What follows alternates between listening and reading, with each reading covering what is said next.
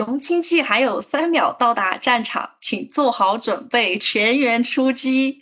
大家好，欢迎收听每周五晚逻辑紫薇的电台节目七零八零九零即兴聊天，我是你们的主持人宝石。如果在收听的途中有什么情节触动到你的话，可以给我们呃留言，或者你生活中有想听的话题，也可以私信给我们。那么我们就从命理的角度来讲述人生的问题。好，然后今天的话题就是我们的穷亲戚，那么直接就是放到我们的田宅宫，对吧？放到我们的田宅宫这一块儿，呃，不一定所有的亲戚他都是好的，也不不一定所有的亲戚都是坏的。比如说像我们八零后，对吧？那个年代已经开始出现了就是呃独生子女的政策了。那么在我们这一代往后走的话，我们的亲戚肯定是会越来越少，包括我现在。能走动的亲戚已经都非常的少了，所以对于熊亲戚的的记忆，我只能停留在小时候了。那么，呃，我想的话，就是作为七零后的老师，你们那个你们那个时候的亲戚应该是非常的多。你有没有特别呃记忆深刻的那个熊亲戚呢？呃，确实，我们那时候，因为我们就是跟我同龄的人。然后呢，他就是父母那一辈都是至少五个孩子、六个孩子，也就是说，我们有很多的叔叔、姑姑姑啊，姨呀，就你像我自己就有三个姑姑、三个叔叔，然后是呃一个姨、五个舅舅，好多。你想他们在都 有孩子，他们所以我的表哥、表姐或者是这些就是堂哥、堂没有堂哥，我是最大的堂弟、堂就是特别的多。所以呢，我们那时候跟现在不太一样的时候，我们就特别注意称呼。你看，八零后也好，九零后也好，我相信在你们的生活里，比如说姑姑家的孩子，或者是呃，就是舅舅家的孩子，你们都会说是姐妹，我姐我妹，会不会这么说呀？你们八零后、九零后，因为我听很多年轻人说我姐，然后其实是他舅舅家的孩子，或者是他姑姑家的孩子，对对对，有有有的，对对吧？但是我们我们那时候不可以这么说。如果我说我弟，对，因为我说我弟的时候，就一定是，呃，至少是同父同母，或者是同母，或者是同父，对不对？至少是就是我们小家庭范围的。如果我要说这个人，比如说我舅舅家孩子，我一定会说他是表姐或者是表妹。大家可能会觉得有什么用啊？这些东西，你们，你们就是说就这么在乎这个东西，有何意义呢？比方说我们同姓的，就是跟我我叔叔家的孩子同姓，我就说我堂堂弟，这个其实它是有用的。为什么这么讲呢？当我们的一个称呼，它是来确定我们俩人之间的关系。如果我，比如说宝石，如果咱俩是都是一个爸爸妈妈的，我说你是我妹，就是这是我妹，那么也就意味着我们要有一个小集体的存在。然后这个时候呢，如果我说是，比如说宝，嗯，比如说是棉花是我表妹，那么也就是意味着她是我核心圈的再往外一圈。我可以跟她之间产生互动，但是她的爸爸妈妈的事情我就不能去多嘴了。如果我去多嘴，就是把棉花，你应该怎么怎么，就是说孝敬你妈呀，或者是你应该怎么听你妈妈的话呀，怎么样去，或者是咋怎么怎么跟你爸妈做对抗，那我就超出了我的范畴圈我就是那个熊亲戚。这个你能大家能明白吗？如果我要是和我，比如说宝石，咱俩是亲的姐妹的话，如果我跟你说咱们怎么样去。跟爸妈处理这个关系，怎么样处理家庭内部关系？这是我们小圈里的，我再怎么说也不过分。所以这个时候我们不想在我们那个年龄层次，我们想就是在年轻的时候的这个概念里来讲，就是自己家的事情、小圈的事情你可以管。如果是表哥表姐的事情，听着就好了，轮不到你。我经常性听我爸妈说这句话：这个事情轮不到你说，人家家的事情，他就给我画好圈了，能懂吗？现在随着后来后来家庭变小后，然后在这些我就觉得有的时候在你们的范畴里，当你们把这个圈成了哥哥姐姐的时候，或者是弟弟妹妹的时候，你们就自然不自然的就会把有些东西往外扩散。这个时候就容易别人也会对你这样，不是说你这样啊，别人也会对你觉得你是姐姐或者你是妹妹，他就会深入到你的生活里，然后来跟你的生活说一些事情。这时候他有可能就会演变为一种熊亲戚，因为他有的时候会管过界。咱们讲一种界限感。所以呢，嗯，我觉得就是，呃，随着时代的发展，我们不同的称呼就把我们造就了不同的圈子的变化。以前可能不过界的事情，大家都有这个感觉，你的小家庭的事情我不要管。那这时候熊亲戚就稍微的有点少，这是那个年代。再有一个那个年代相对来讲，人的呃财富水平是差不多的。比如我爸爸妈妈，一个月挣一百块，我舅舅家可能一个月挣一百三十块，就是多会多一些，但是多不到像今天你开个十万的车，对方可能能开一个一百万的车。对，那个经济市场也是从八零后开始，然后贫富差距就开始拉大了。贫富差距其实是真的，我个人觉得就是你们可能比我会更有这种八零后、九零后会更有深入这种感觉，因为我们小的时候几乎家里的经济水平是一样的，包括社会的这些资源水平也都差不多，大家都在差不多的学校里读差不多的书，然后是买差不多的衣服，大家都都过着差不多的生活，所以那时候的，就是说。呃，他会有一些琐事，但是不像现在有些人，他会阴阳人，就是比如有钱的人，他会对稍微的经济条件差一点的亲戚家里头阴阳一下，或者是讲啊，经济条件差一点的家庭会觉得这个有钱的家庭就一定要多掏钱在某些事情上。我觉得这个应该你们比我有经验。那那这个事情的话，应该棉花是有经验的，他因为九零后嘛。嗯，我的田宅宫还可以，导致我好像又要。搞一期比较反骨的话题了，就是就是就是你你的家庭关系比较好嘛，因为你的田宅宫挺好的，是吧？对。然后像老师刚刚讲的，呃，因为我们我是我们家辈儿最小的，我我爹是最小的，他我我们让我数一数啊，我奶奶生我爸的时候，我大姑生我姐。等于说，我的奶奶跟我的大姑同时怀孕，也就是我跟我的哥哥们相差了有，呃，三三十岁，一代人了，一代人了，嗯，对，所以就是我们家很很很多人，我奶生下来十几个孩儿，活下来是九个，非常大的一个家族。但是我家相对没那么多破事儿，因为不熟。这个不熟呢，就是我们这一年代大家分开住，自从从奶奶家。大家分出来住之后，谁跟谁都不熟，各住各的单元楼，各住各的小区，逢年过节的见一个面。等奶奶也去世了之后，哎，基本上就是家里的老人没了，这个家就散了。然后就以我大伯为主去他们家过节了。等我大伯再也一没了，因为他们年龄差太大了，嗯，就是没没没的挺快，就是他们太老了。然后就到我这一辈儿的时候，就没什么当家做主的了。然后也有也有哈，就相当于是姑姑这些人。然后就姑姑吧，有的嫁外地了，然后有的怎么就是散了的感觉。然后我家相对没那么多事儿。我个人感觉，你看你刚才说的这个，就是呃，他你的这个田宅宫，就慢慢慢慢的像阳光一样，都散入到各。各地方了，可能如果某一天因为某一些事情，大家需要聚在一起，也是礼貌性的，对吧？呃，我这个我讲，呃，就是我爸之前不是生病了嘛，但是因为我是女儿，所以陪床都没让我陪，就把我姑姑家的、伯伯家的，就一堆亲戚家的哥哥全叫过来了，一人陪一天。等于说我爸在住院的一个月，我完全都没操过心的，全都是那些哥哥们，那种三三五十岁的哥哥们。那这个你看，这太阳，你的父你的田宅宫是太阳是吧？对，田宅宫太阳。对，你看太阳的好处就是你对，其实你应该对他们也很尊重。我能听出你的话来，就感觉你对这些比你年纪大很多的哥哥姐哥哥姐姐们都是比较尊重那种感觉。虽然你是平辈，但是就在你的心里就好像是觉得他们年纪比你大那么多，保持一个尊重的一个关系。你看你像太阳一样，就是。呃，像个小太阳一样温暖着，不是不会在里挑刺儿。你看我最小，所以我应该怎么怎么样。然后他们呢，对你的帮助，这些这些叔叔家的跟你同一个姓的这些叔伯哥哥啊什么的，堂哥都给了你足够的太阳的温暖。他们还会过来帮你照顾照顾，就是雷他的叔叔，对不对？就是爸，你爸爸是他们的叔叔，叔叔舅舅。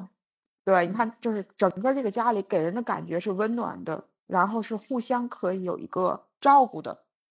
对。所以我的田宅就相对轻松，然后到了我结婚的年龄，我出去之后，我的田宅又走到生年路上，就还是挺好的。我来到了，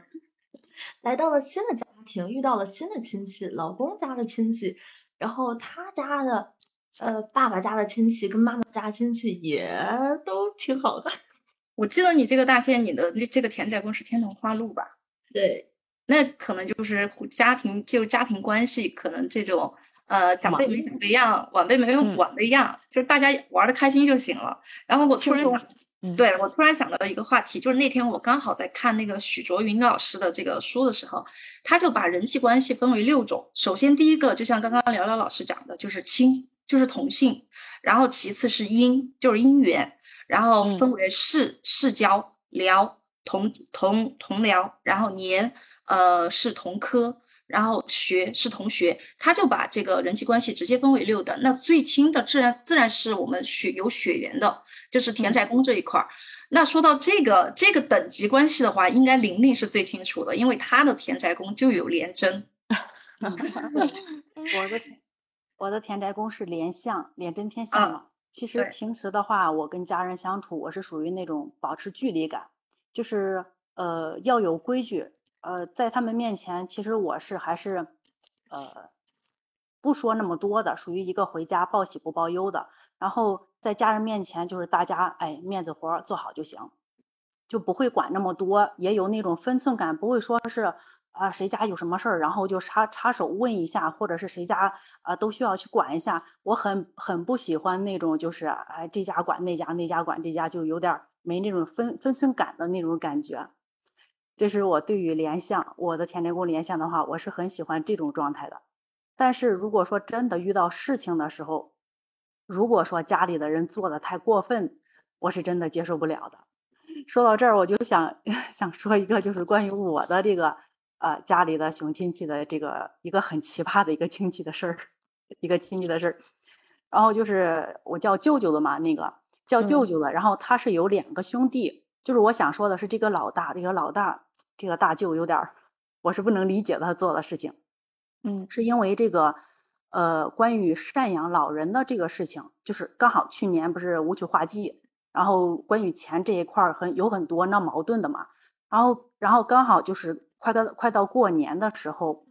呃，老爷子生病了。那个时候不是那个疫情刚好解封了，大家都阳了嘛那一段时间。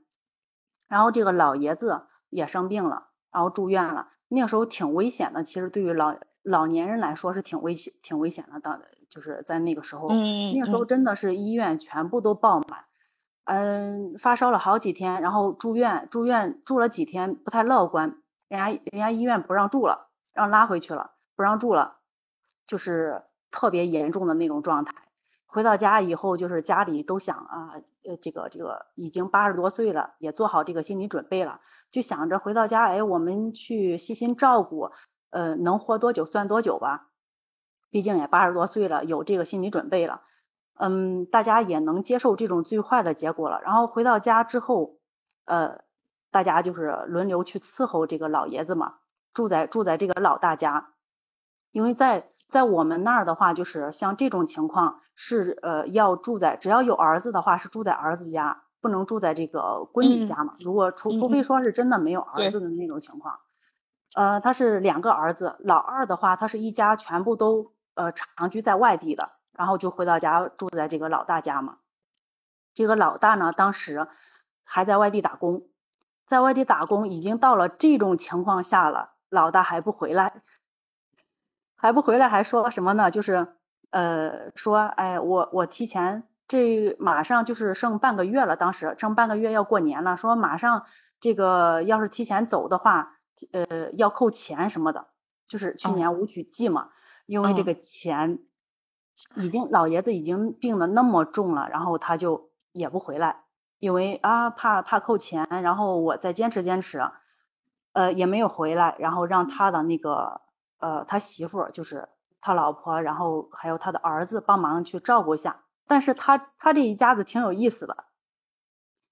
老爷子躺在床上的时候，就是其他的儿女都在轮流着白天黑夜都要都要照顾这个老爷子嘛。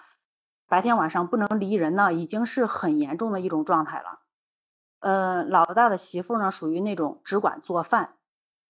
呃，他一眼都不去伺候，也不去看。老大不回来，他老婆也不管，就是只管啊，我做个饭，然后你们照顾的话，你们照顾完之后，呃，要吃饭，我把饭给你们做好，别的什么都不管。然后在这种情况下，老大还提了一个很不可思议的一个要求，我觉得真的不能理解，就是他他说啊，这个老爷子住在他的家里，呃，当时天冷嘛，嗯，刚快快该过年的那个时候，就是天特别冷，然后那个时候，呃，需要开暖气，需要开暖气的话，他 提了要求是，老爷子在他家住的这些开销全部都要大家平摊，不能让他自己一个人出。嗯，我觉得真的不能理解，对于我一个田宅连巷的人来说的话。已经到这种份儿上了，像呃赡养老人呐这种事情啊，应该是应尽的一种责任和义务吧。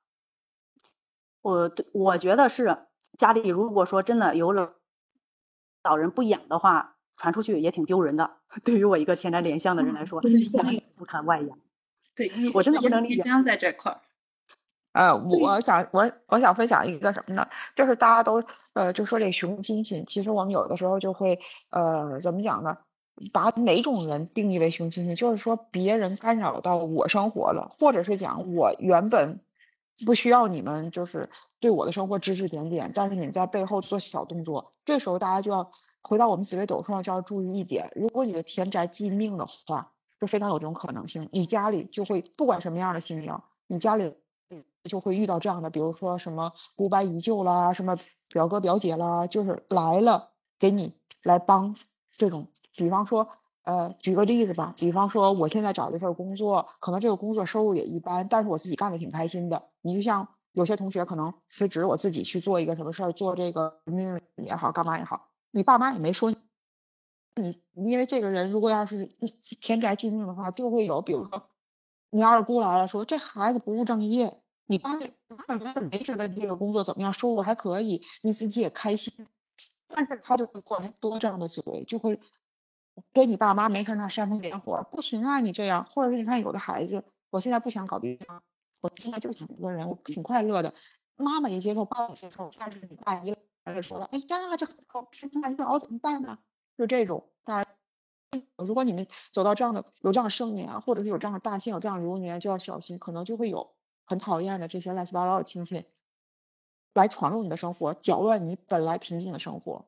嗯，就像嗯嗯，老师你说，反正你，反正你看，像我呢，我自己是命忌田宅，我自己的命盘就是命忌田宅。我自己命盘命盘命忌田宅是一个什么概念？不是我要去参与家里这些事情，要搅和我们家里不好过日子，不是，是我觉得我不想在家待着。就是所谓的家庭，我跟他们离得很远。大家都知道，我在物理上就跟他们离得有一定九千多公里的一个距离。在心理上来讲，我跟他们也不是说那种，哎呀，我想我想他们了，我想家里的谁谁谁了，或者是讲，比方说，呃，打小养大我的人，当他们离世的时候，很多人都会觉得你是不是很伤心呢？你回不去。可是我觉得还好吧，我是会思念他们，但是我不至于说的，哎呀，我。这个人他生病了，离世了，我回不去，我觉得有多大的遗憾。我会觉得每个人都有自己的这个生命的定数，他走了未必对他是个坏事儿。对我来讲呢，我拥有跟他一切美好的记忆，而且我生命中很多重要的人，他们的离世的这个葬礼我都没有参加，所以说对于我来讲，他们从来没有离开过。我不知道你们大家能不能理解这件事。就是我没有参加过他的葬礼，我的记忆还停留在我之前跟他的相处，所以说他一直在活着，就在我心里头，因为我没看见他走。然后别人就问我，比如说我小的时候跟我姑姑、跟我奶奶长大，跟我爷爷奶奶长大的，然后我姑姑离世的时候，因为我没有亲眼看着，所以我一直觉得我姑姑还在，我一直觉得就是我们还是我以前在。在天津的时候，跟他的一些相处的岁月，就是一直是一种永恒的存在的那种感觉。因为我命系田宅，所以这些事情对我来讲，我不会说像有些同学或者有些朋友就会觉得这事我没参加，我会觉得非常非常难过，怎么样？我会觉得啊，这是他的人生，他走到这个地方，对他来讲是一种，因为他是生病了，如果对他来讲，他可能，哎，是一种不不是一个特别坏的事儿，因为他被病痛折磨的非常非常严重了。而对我来讲，我对他的记忆永远是我跟他相处非常非常好。我又没看见他走，因为我们家有人参加他的葬礼，然后跟我说：“幸亏你没看见，因为人在重病之后，他的整个的样子已经不是他，就是说住院之前那个样子了。说如果你要看，你他们对他的印象都是他临走的时候的样子。”对，嗯，那那个时候的样子，就整个人真的是皮包骨头，皮包。对对对对对对，就是非常的非常的就不好的那种状态。而我对他的印象就永远停留在他是啊还在一块开玩笑，还在一起嘻嘻哈哈的那种那种状态了。这是说我这种命忌田宅的，还有一个像我这种命忌田宅，大家如果什么大限啊、流年走到这个时候，你就会发现，你生年如果不是这样的话，你走到这儿你会发现，你有一种想要离开家的冲动。这时候我们如果是很好的会利用你的盘的话，你就可以选择一个，比如说外地的工作，或者是像今年如果有小朋友高考。然后他考到了一个，就是说这个成绩可以上本省的，也可以上个外省的。他又命忌田宅，那这时候你就让他去选一个他开心的，不一定逼他去外地啊，选一个他开心的。因为有的爸爸妈妈总恨不得把孩子留在自己身边，比如说啊，你离的学校不远，这样的话你把脏衣服拿回来，妈妈给你洗，你别到了上海，到了广州去上学，我都照顾不了你。其实对他来讲，他可能会觉得在那边他更自由，他可能是开拓了一个他的这个世界，打开了一个他的这种。新世界，所以如果我们有秘籍田宅的话，你想出来走一走，你想去换一个离你家乡远的地方，你就去，借着这个劲劲儿，这样会让你发展的很好。如果你在家你不走，那可能你会发现你这你也不想回家，这些东西给你造成了一个无形的一种压力。嗯，然后嗯，我突然想到，就是之前不是抖音上有一个很火的那个视频嘛，就是那个家里的熊熊孩子。什么亲戚的孩子，然后把那个女孩的那些什么很名贵的化妆品全给摔烂了，好像就是几万块。然后那个熊那个那个熊熊亲戚，然后那个女孩还想找熊亲戚赔钱的时候，熊亲戚还回复的就是，嗯，不就是不就是点钱吗？你就你不就是想让我们赔钱吗？其实你们发现没有，田宅的这个三方四正，它会牵扯到我们的父母，就是我们这个父母这一辈儿的他们。对于亲情的观念是比我们要强一些，尤其是在我们遭受到了熊亲戚的一些伤害的时候，其实反而你有没有发现，是我们自己父母给惯出来的。如果你真的你父母能保护你，或者是能尊重你的隐私的情况下，他会很明确的在你不在的这种呃情况下，他会直接告诉亲戚，你不能进我女儿的房间，嗯，对吧？或者是你看有些男孩子，他们很重要的这些手办。对吧？对，被那些孩子那些医呼乱倒，那很多就是父母就就就就觉得是亲戚嘛，就觉得呃无所谓，那无所谓，你你你孩子想玩就玩吧，结果最后就把别人宝贵的东西给打给打碎了，所以这中间他隔了一个父父辈在里面，就是爸爸和我们亲戚的爸爸妈妈和我们亲戚的一些关系，就容易上升到就是我们把这些亲戚给惯出来了。他们来了一次，觉得哦，呃，我闺女的房间可以动，那我就去动了，所以就没有一个明确的这个制止的一个行为在里面。所以我觉得有时候也是雄亲戚是被惯出来的。对，还有一个你刚才提到三方四正，然后我就想到了一个什么呢？你看田宅宫的其田宅宫的其中的一个三方，不就是我们的夫妻宫嘛，对吧？如果大家熟命盘的话，也就是说。我们通过另外一半的这个感情，把我们迁入了他的家庭，对吧？我们不可能去拒绝你另外一半的这些跟他产生关系的人。这时候呢，其实你的另外一半会不会做事儿，也会导致你在这个田宅里头起没起好作用。比方说，我以我来举例子吧。比方说，如果我的另外一半他比较会拿捏分寸，他可能会就会知道我可以参与到他们家什么事儿。然后他可能比如说，我不想去。我婆婆家了，举个例子，比如今天我很累，我不想去了。然后他如果不会做事儿的话，他可能就说他不来，他不想来。但是他如果比较聪明，比较会做事儿他可能就会说一个，哎，他今天公司加班，那个东西都没弄完。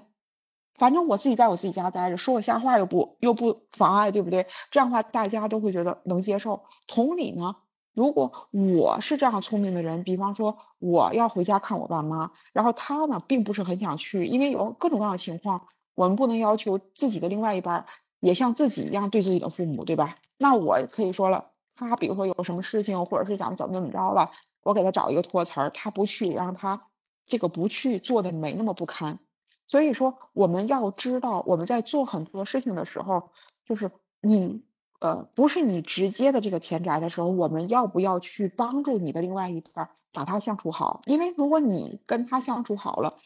你跟他的家庭保持一个很有礼礼貌的这种关系的话，对你们的感情也是好的。如果你和比如说女生跟公婆处的不好，那一定会反馈到你的这个夫妻关系里，你的感情关系里也会产生一些非常微妙的变化。不能说一一定会不好，但是多多少少会影响到夫妻感情。嗯，那天我听我同学讲这个事，这是这样一个事情的时候，我突然联想到这个话题，我就觉得那个这个雄亲戏，我们也可以成为别人眼中的雄雄亲戏，对吧？对啊，因为因为像是呃，我之前在遇到我同学，我同学的表弟，当时在那个时候是街溜子，然后呢就是喜欢打架斗殴，然后还进了少管所，在那个时候就是全全人就是。对对对，这个孩子的一个看法就是，这孩子这一辈子完了，对吧？嗯，可能就是那个运势他在那里，然后他我们就觉得他完了。结果这个孩子从少管所出来，然后混了一段时间，直接就两三年的时间，就在当地就开始混得风生水起。然后现在十年过去了，现在在当地也算是一个比较知名的一个企业家。但是呢，我我我同学当时在那个就是。呃，他进少管所的时候，就是根本就不管他表弟，就就哪怕他们以前玩的非常非常好，但是他的，但是他一旦进了这个少管所以后，我的同学一封信也没有写给他的表弟。最后他表弟表弟出来的时候，他们打电话就说：“姐，为什么你一封信你都没有给我写？”所以当时他们俩就在哭。但是从从这以后，他们俩的感情就一刀两断。嗯。然后现在这个男孩子成了当地的这个比较知名的一个企业家，然后在疫情最严重的时候还开了两家火火葬场。然后呢，然后我同学就经常感慨，就说：“你看吧，我这么有钱的亲戚居然不认我，你说他好冷 血，对吧？你说他好冷血。”后来我就跟他说：“我说你你你用当时你用的手段。”在对付你，所以所以他现在也反过来用同样的手段来对付你，仅此而已，对吧？所以你你也不用去说他，你们就是互相眼中的穷亲戚。然后呢，呃，就所以所以所以所以呢，我就觉得就是，呃，所以我当时就问过他一句话，我就说你到底恨的是你的弟弟，还是恨的是你的自己？因为你这个盘你转来转去，你转不到别人的盘上。然后比如说，呃，你的田宅，比如比如说你的田宅宫走到你的福德宫，最后跟着你的父母宫，其实田宅宫是一路在跟着你走的。我们最终会变成我们讨厌的那个人，也就是这个意思。很多时候生气就是生气，其实就是生气自己。对，其实气的就是自己，只是拿别人来当挡箭牌。嗯，棉花，你刚才说什么？我好像打断你了。对。我感觉听完林月跟宝儿姐两个人讲完之后，我是在听着学习，一边听一边学习。因为对于我来说，我的亲戚田宅宫比较好吧，就没什么事儿，我就根本意识不到家里会发生什么事儿。从琳琳姐刚讲的那个角度啊，就是不回去看呀，我就觉着你怎么能这样子呢？啊，你怎么能不回去看呢？我 看着澎湃，我就突然感觉到啊，我的田宅它真的是个太阳，我的小太阳开始了。正道的光，我要开始指责他了，你怎么回事啊？有这样的想法。然后老师姐刚刚又讲的是，如果我们成为了那个熊亲戚，我一想，我我我管那么多事儿干啥呀？但后来想，我好像真的会成为熊亲戚。我婶婶家的孩子，然后那个孩子是，不对啊，小孩年龄多大我都不知道，反正腿那么高。到腿那么高，五六岁，我不知道，我形容不出来年纪啊，可能就是幼儿园的年纪。然后他在跟妈妈打打妈妈，然后捏妈妈的耳朵，拽她头发。我说你怎么回事？你给我下来！哪能这样子拽跟你妈说话呀？哪能这样子拽你妈，还打你妈啊？你吃不吃饭啊？你的饭谁做啊？嘚嘚嘚嘚，我就开始说他。然后后来我就想，是我管太多了呀？人家妈都没说啥，那孩都快坐他脸上都没说啥，我给他说那么多干啥呀？哎呀，我也是忍不住，我那会儿就 让我孩儿都揍他了。就是突然一想，哎，那从宝石姐说那个角度，说不定我也在什么时候成为了别人眼里的熊亲戚。就我管我孩儿，我都没管，你管那么多干啥？你凶他干啥呀？真有这可能。当你这个流年走到了，就是说某一个情况之下，因为你本着就是这种太阳的这种状态，然后再配合你流年走到了一个可能，比如说化忌天灾或者怎样的时候，你可能就做出一些事情，然后因为你原本是个太阳，你一直想保有这种状态，但是呢，那个又那个流年在化忌，所以你没有办法去控制那个力道，结果就造成了别人眼中的这个雄心的这个状态。真的是在刚刚。我刚刚才意识到田宅的太阳到底是什么意思，因为我对于我田宅没一点点感觉。就我们这个年代，九零后，谁都不跟谁玩，就是我的亲戚们啊，谁都不跟谁玩。就像老师您还能知道什么堂哥跟表哥，到我们这儿都是哥，都是姐，喊就行了。那五十多岁的，我以为是就是喊姑姑，他说我是你侄女，就可能会这样的情况。说我给你叫姑姑，别叫了。然后那个。那那那喊啥呀？说那是你姐哦哦，那个喊姐，有一八十岁奶奶。我说这个呢，这个你喊嫂子。我的天，很乱，因为我的年龄小了，我的辈儿又太高了。我就嗯，好吧，让喊啥喊啥吧，反正就不熟，主要是辈儿也差得多，也不走动，走不了，辈儿辈儿差不多隔几代人了，就是，就导致我们这一代跟亲戚之间没有什么往来，没有什么互动。然后像如果如如果是像像像，呃，怎么说？嗯，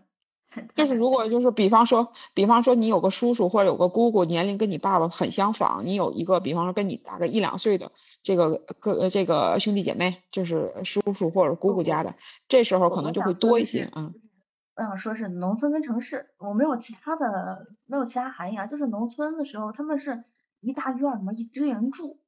城市的话就是一个人住，就是一一个一栋楼七就是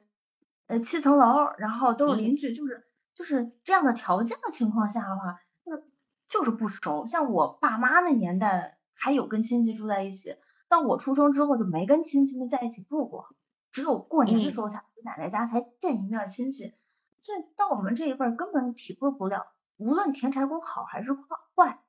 就是特别像我这连连个记煞没，还还有个自化禄，就完完全全感受不到亲戚会对我的生活造成什么样的伤害。我对于亲戚的感受又是什么样的表达？我完全是无感的状态。即使我的天空它不在天宅宫，但就刚刚琳琳讲完，别人家如果发生什么什么样的事情，而我带入到如果这是我的家庭，我会有什么样的反应的时候，这一刻。刚刚 三年了，刚刚 我突然意识到了田宅的太阳还有这样的一种解释跟想法，所以我们都是用自己的命盘来看待这个事件和人人物，所以别人讨厌不是真的讨厌，而可可，比如说像那个被摔烂化妆品的那个女孩，她有可能就是财帛化忌啊、命化忌啊、迁移化忌啊、子女化忌啊、田宅化忌都有可能。那就出现了这样的事，就哪怕你的今天的化妆品不被亲戚摔，也会出现一种破财的一种现象出现。对，只是因为你倒霉。因为很多事情它的产生可能是好有很多的因素造成的，它不是说你可能这个熊亲戚有可能到到你的房间里把你很喜欢的床单蹭脏了，